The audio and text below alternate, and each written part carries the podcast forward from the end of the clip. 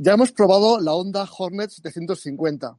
Os contaremos qué nos ha parecido una de las motos más esperadas de los últimos años que ha generado reacciones a favor y en contra. Hablaremos de esto y mucho más en Charlas de Redacción, el podcast de Moto1 Pro, donde semanalmente os contamos la actualidad del mundo de la moto. Hoy estamos Hilde, Josep y yo mismo, Juan. ¿Qué tal, chicos? Hola, hola, hola, Juan. Muy bien, ¿qué tal? Bien, bien, bien, bien, bien. Bueno, hoy, hoy hemos, tenemos un programa bastante especial porque hablaremos de algunas de las motos nuevas que han aparecido estos, estos días, de la Hornet y de cosas que nunca eh, hay que hacer en moto. Arrancamos.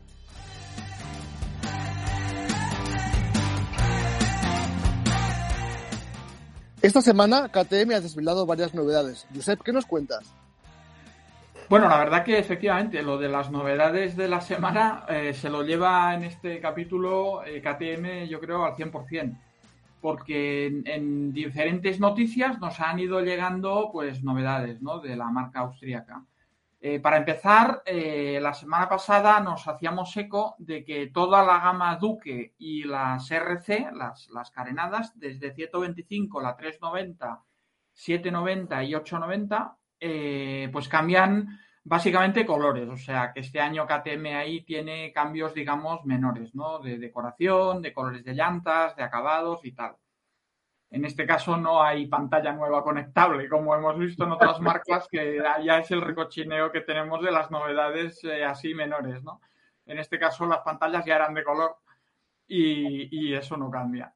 Y lo que sí que es más noticia eh, pues es la, vuelta de la 790 Duque. Eh, como recordarán los que tampoco hace falta que sean muy mayores, eh, KTM lanzó su motor bicilíndrico de cilindrada media, el 790, hará cosa de cinco años con la, con la 790 Duque y la moto esta rápidamente creció a 890, se dieron cuenta que en el motor tenían margen para que tuviera más cilindrada un poco más de potencia y así ponerlo más en línea con sus rivales de BMW y otras marcas.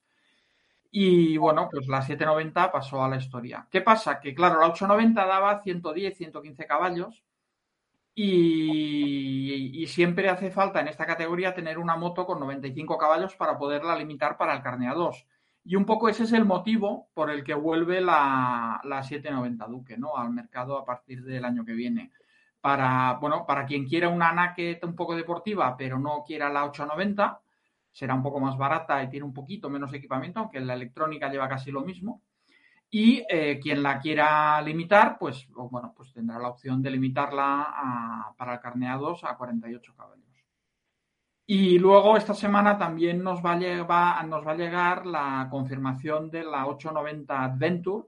Eh, ya vimos que KTM había hecho una nueva 890 Adventure R, la digamos más campera, con un poco más de mejor electrónica. Esta sí que lleva una pantalla nueva y demás. Y esta semana, eh, pues vamos a ver la, la, versión un poco menos campera, ¿no? De, de la 890 Adventure, que además eh, coincide el lanzamiento con la prueba. Eh, vamos a estar en Portugal probándola y la semana que viene vamos a traer al podcast a Alfredo, eh, que nos va a contar, está ahí probándola y nos contará en detalle qué le ha parecido la moto. Madre mía, qué ganas tengo de ver la, la 890. Sabes que las motos de tres son mi debilidad. Bueno, Hilde, una novedad muy esperada era la Honda Hornet, ha sido uno de los pocos afortunados en probarla casi en primicia y encima un recorrido que sabes que me gusta especialmente por mis queridas carreteras almerienses. ¿Qué tal? Eh, pues Juan, efectivamente, la Honda CB 750 Hornet es una de las grandes novedades del año.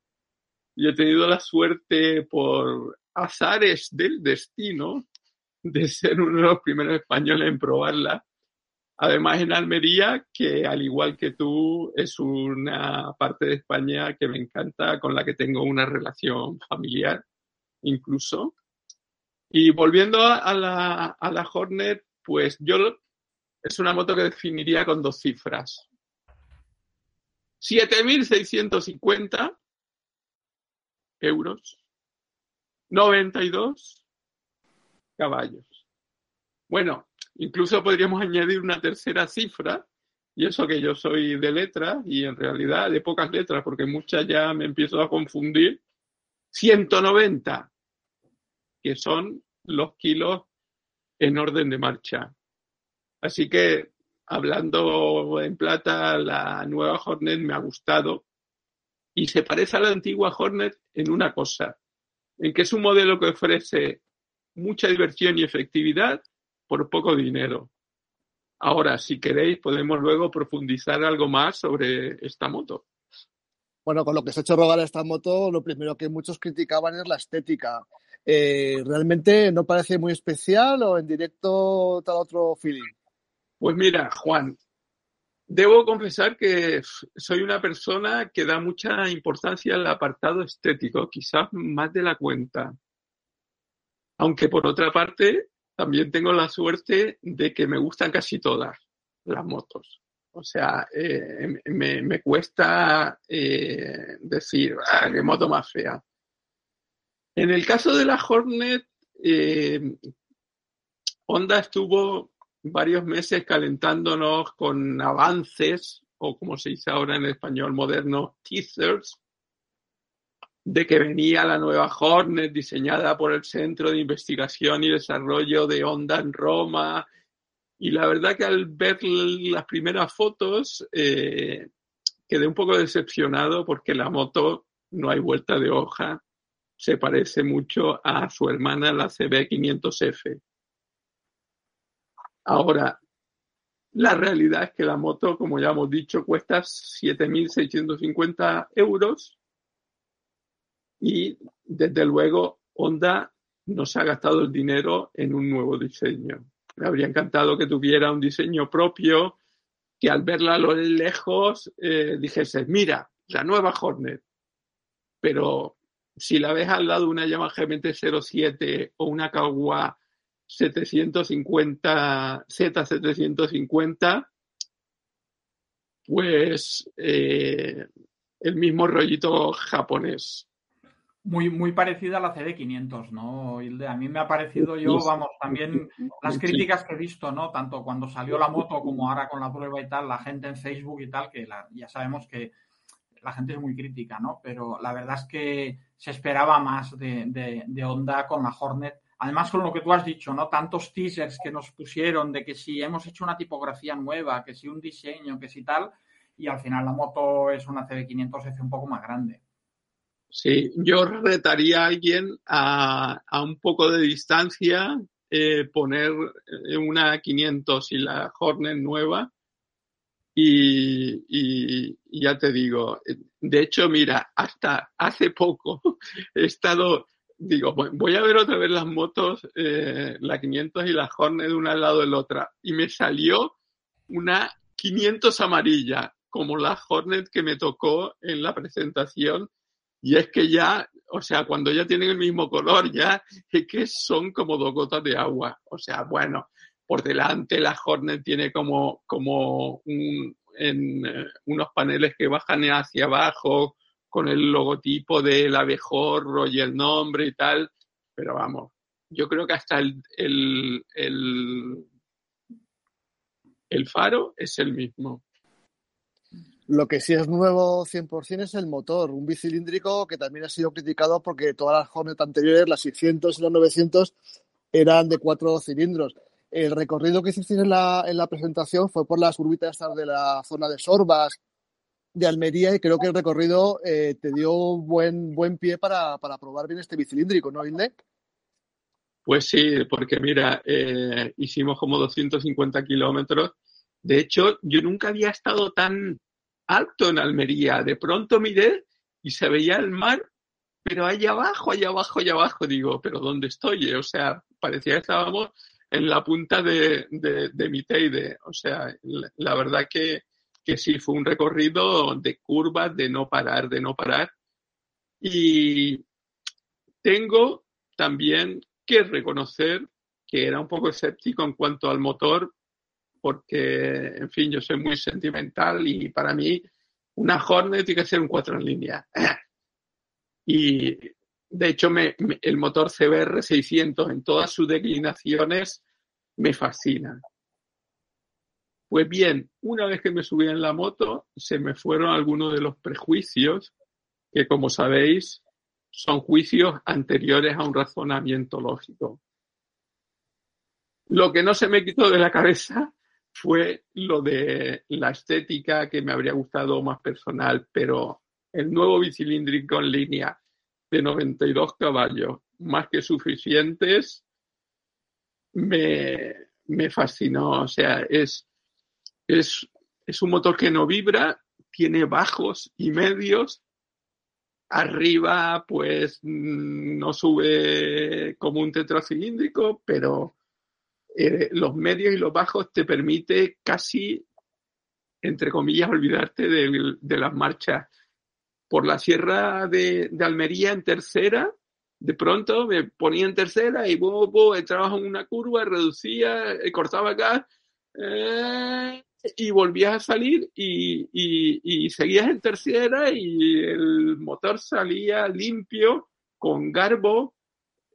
Además suena porque los bicilíndricos en línea, digamos que no tienen el sonido más embriagador del mundo, pero este no sé si es por el cigüeñal que ha dado 170 grados, suena un poquito como bicilíndrico nube y, y la verdad que, que, que, la moto te va calentando porque eh, además el motor no, no, es, no es silencioso, diría que, que hasta un poco eh, impertinente en el ruido. O sea, me, llama la atención porque Honda, que siempre es una marca que, pues digamos que es conservadora, pero tiene, tiene, el motor tiene un ruido un poco gamberro, lo, lo cual eh, no está mal. Y para finalizar, diría que emplea el sistema Unicam, que creo que lo que significa es que en vez de tener doble árbol de levas en cabeza, en culata, tiene uno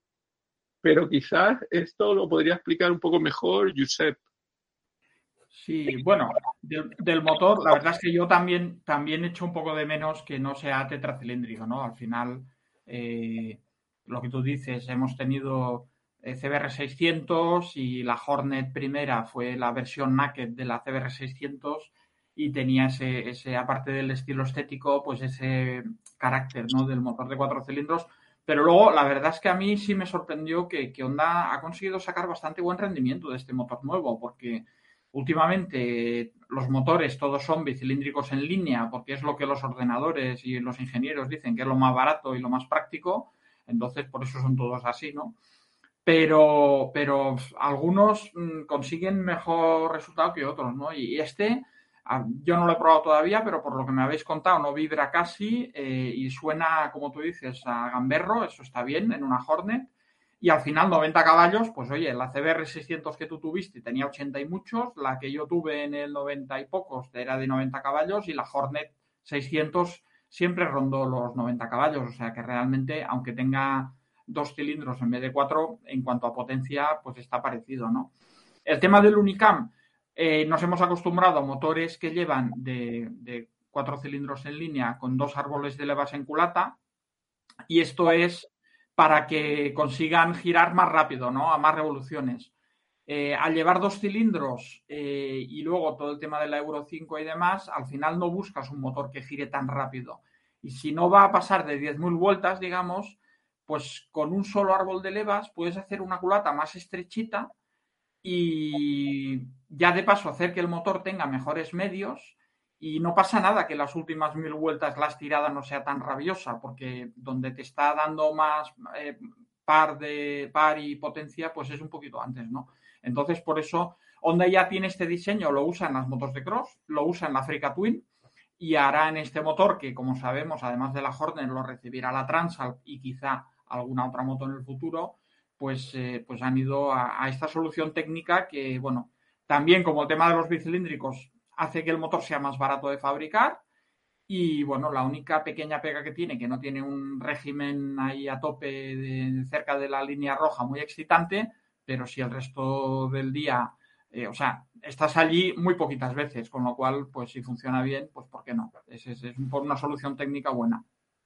Perdona, Josep, has dicho una cosa muy interesante que se me había olvidado y es que eh, yo fui a Almería pensando, bueno, eh, bicilíndrico en línea, eh, han hecho el motor de la Africa Twin en pequeño.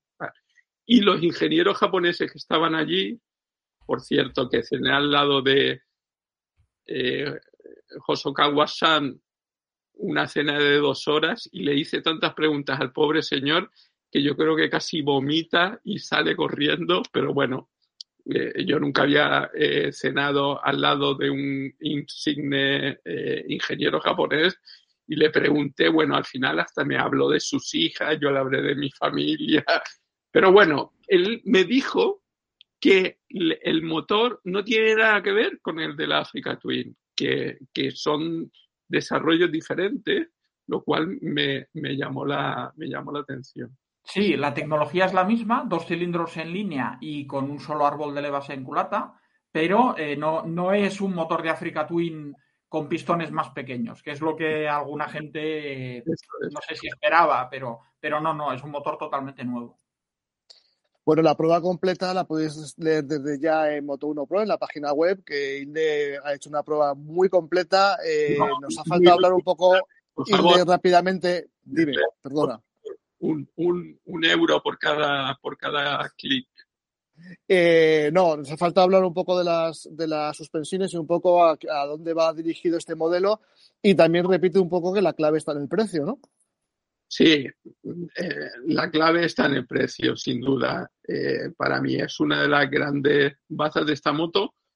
Creo que ya Kawasaki eh, ya utilizó este guion cuando hace años empezó a vender su Z7 y medio a precio de 600 y para que no vamos a engañar, la pela la pela y el precio es uno de los parámetros más importantes a la hora de, de decidir si adquirimos o no un producto. Eh, tienes que, en mi caso, es el precio y mi santa mujer. Si el precio coincide y mi santa mujer me deja, pues para adelante. Moto de y, y encima, la Hornet no solo tiene un precio de derribo, sino otra cosa que me sorprendió es que se fabrica en, en la factoría de Kumamoto, que Honda tiene en el sur de Japón, que a mí no me importa que la moto esté fabricada en China o en eh, Tailandia o en Sudáfrica, me da igual. Creo que lo más importante es el control de calidad y que tenga un control de calidad eh, eficiente. Ahora, si encima este es una moto made in Japan de verdad, pues miel sobre hojuelas. Así que. el, el, precio, a mí me ha llamado la atención mucho el precio, ¿eh? porque no nos olvidemos que 7.650, ¿no son, Hilde? Sí. Son exactamente 1.000 euros menos que la Honda CB 6,5R, que es una superventas, es una Naked, es la, la, la, moto actual del catálogo de Honda que más se parece quizá a las Hornet eh, 600, digamos, tradicionales, con un faro redondo y una estética. Lo que pasa es que la estética es un poco retro, ¿no? Pero con sí. un motor de cuatro cilindros y cuesta mil euros más. O sea, la moto nueva, con mejor electrónica, con un motor desarrollado nuevo, más ligera, pesa casi 20 kilos menos, creo. Pues cuesta mil euros menos, o sea, no está mal. Y, y comparada con unas superventas como la MT-07 de Yamaha, pues son 300 y pico euros más, pero claro, es una moto nueva, con más electrónica, más, bastante más potente, en fin. Yo creo que el precio es, es la clave, o sea, va a ser, mm, tú titulaste la prueba la nueva reina, ¿no? Con interrogantes. Yo creo que si es la nueva reina va a ser sin duda de las ventas. Sí. Bueno, vamos a cambiar de tema, chicos.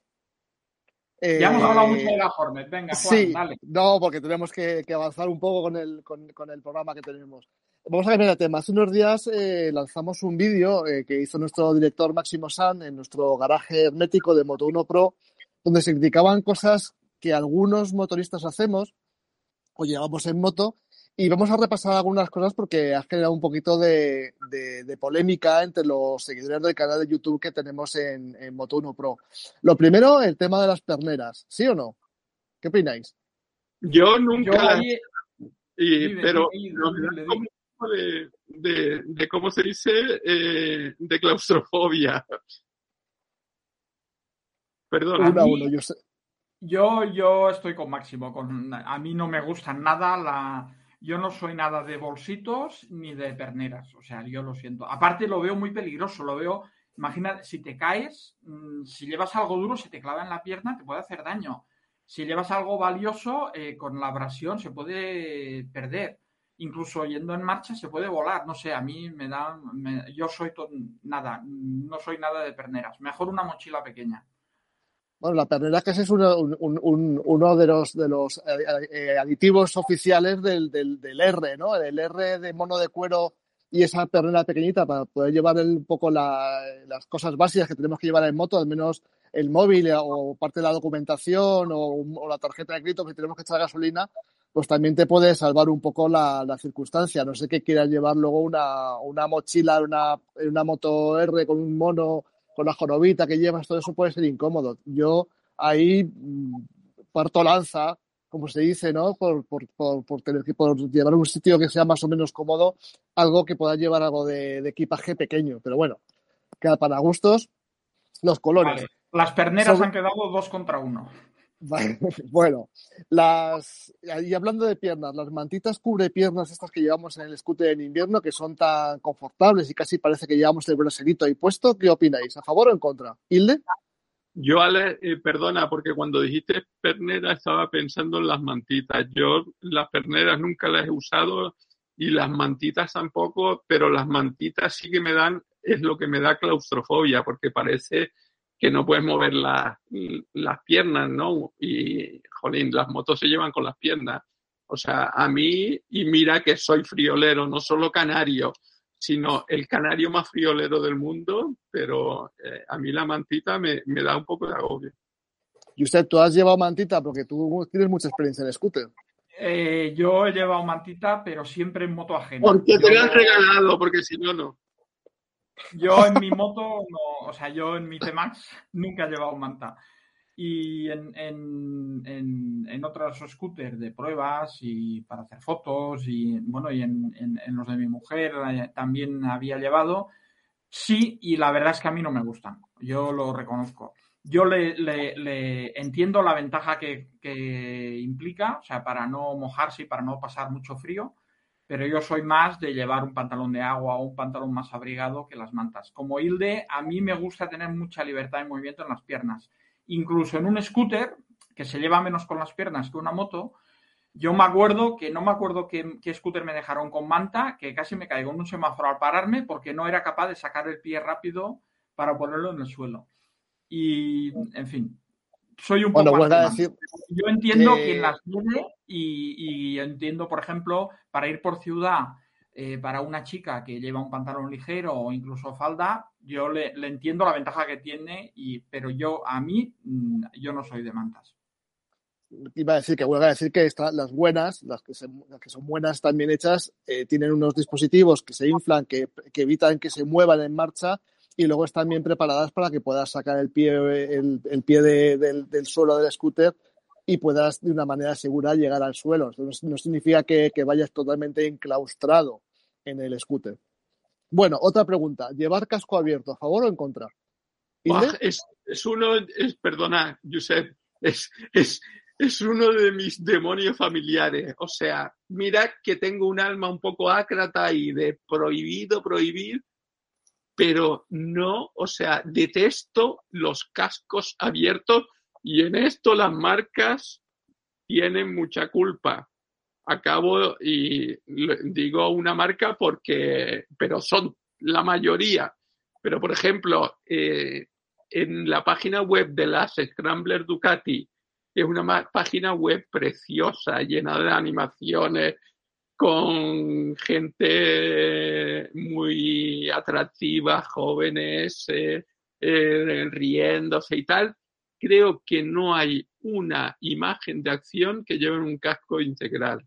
Todos con cascos abiertos. O sea, creo que las marcas en esto tienen mucho, mucho que hacer.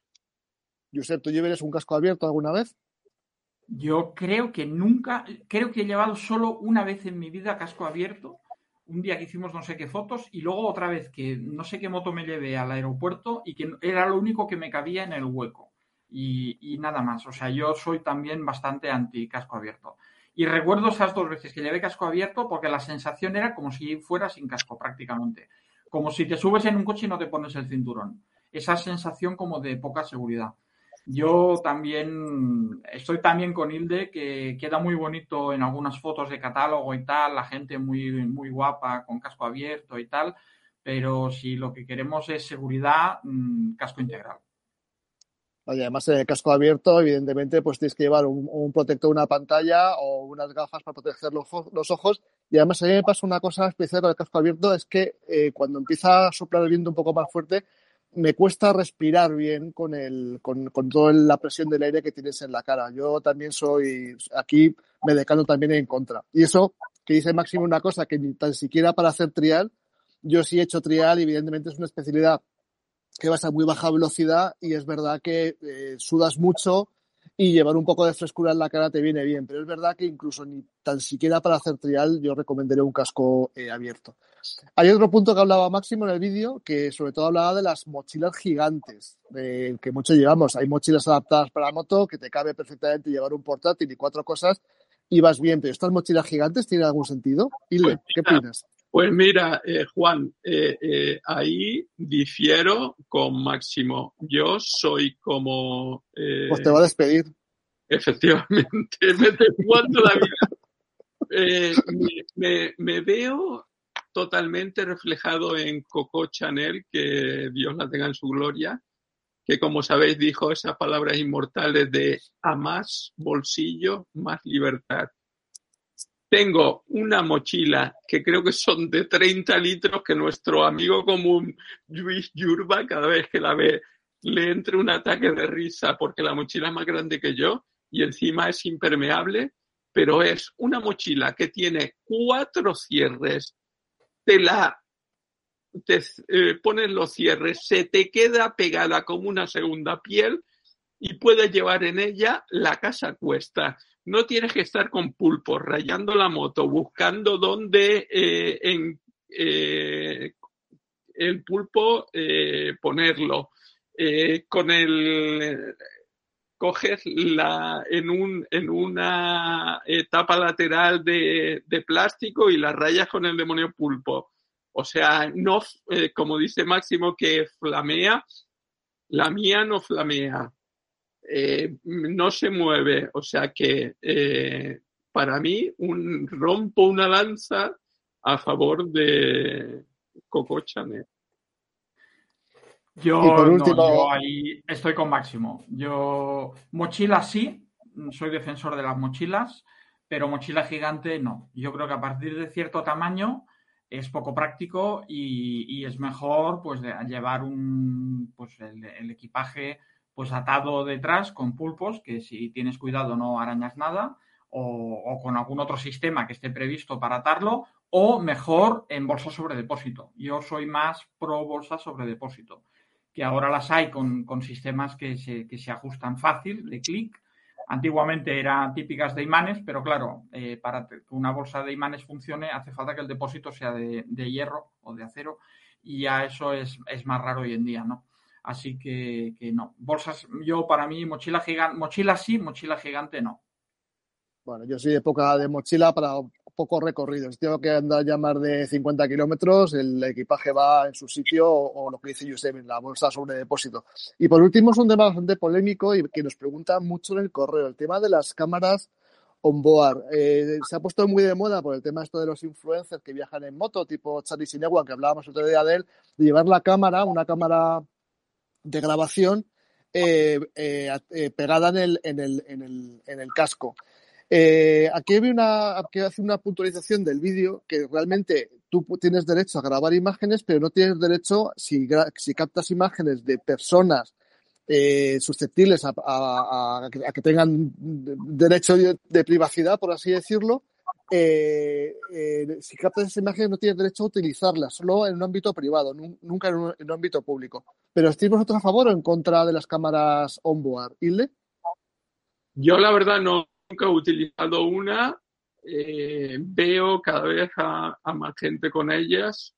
Yo es eh, a mí es un, tema que quien la quiera llevar, pues eh, yo, creo que cuanto menos cosas lleves en el casco, eh, más cómodo vas, pero oye, si quieres llevar una cámara y el soporte de la cámara y tal, pues oye, si eso te, te, te, ayuda a disfrutar más de tu viaje en moto, pues yo no tengo nada en contra.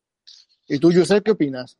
Mm, a ver, yo cámaras, eh, cámara on board sí, porque, bueno, aparte de para el tema de compartir rutas en un momento de tal, en caso de accidente, una cámara on board puede ser muy útil porque, como todos sabemos, mm, los accidentes de moto, si se investigaran, con lo mal que se investigan, ya sabemos que dos de cada tres eh, puede haber una causa ajena.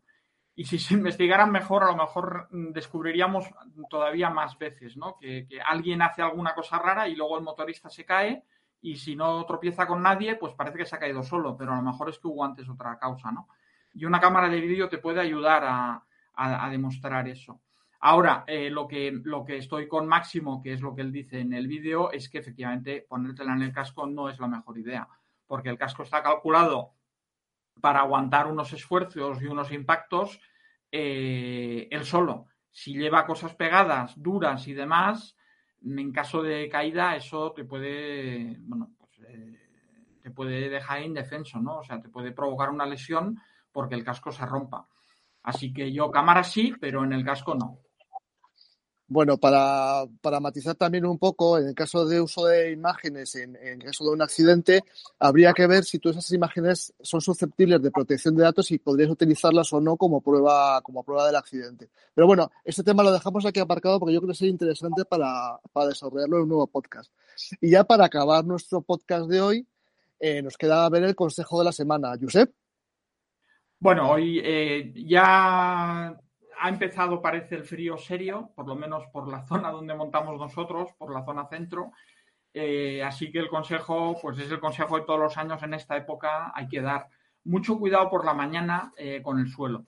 El, asfalto puede estar helado, puede estar muy húmedo, puede haber rocío y, y bueno, cuando salimos de casa o vamos de ruta, nos podemos encontrar zonas que no nos damos cuenta pero que incluso a media mañana o a mediodía, eh, pues ya el sol calienta, pasamos por otras zonas que parece que el asfalto está ya seco y, bien, pero hay zonas que ya están en, sombra permanente, o sea que en todo el día no le llega a dar ahí el sol y que pues a las 2 del mediodía, que en otro lado parece que hace incluso calor, pues allí puede haber todavía algo de rocío y de, y de asfalto húmedo y resbaladizo, ¿no?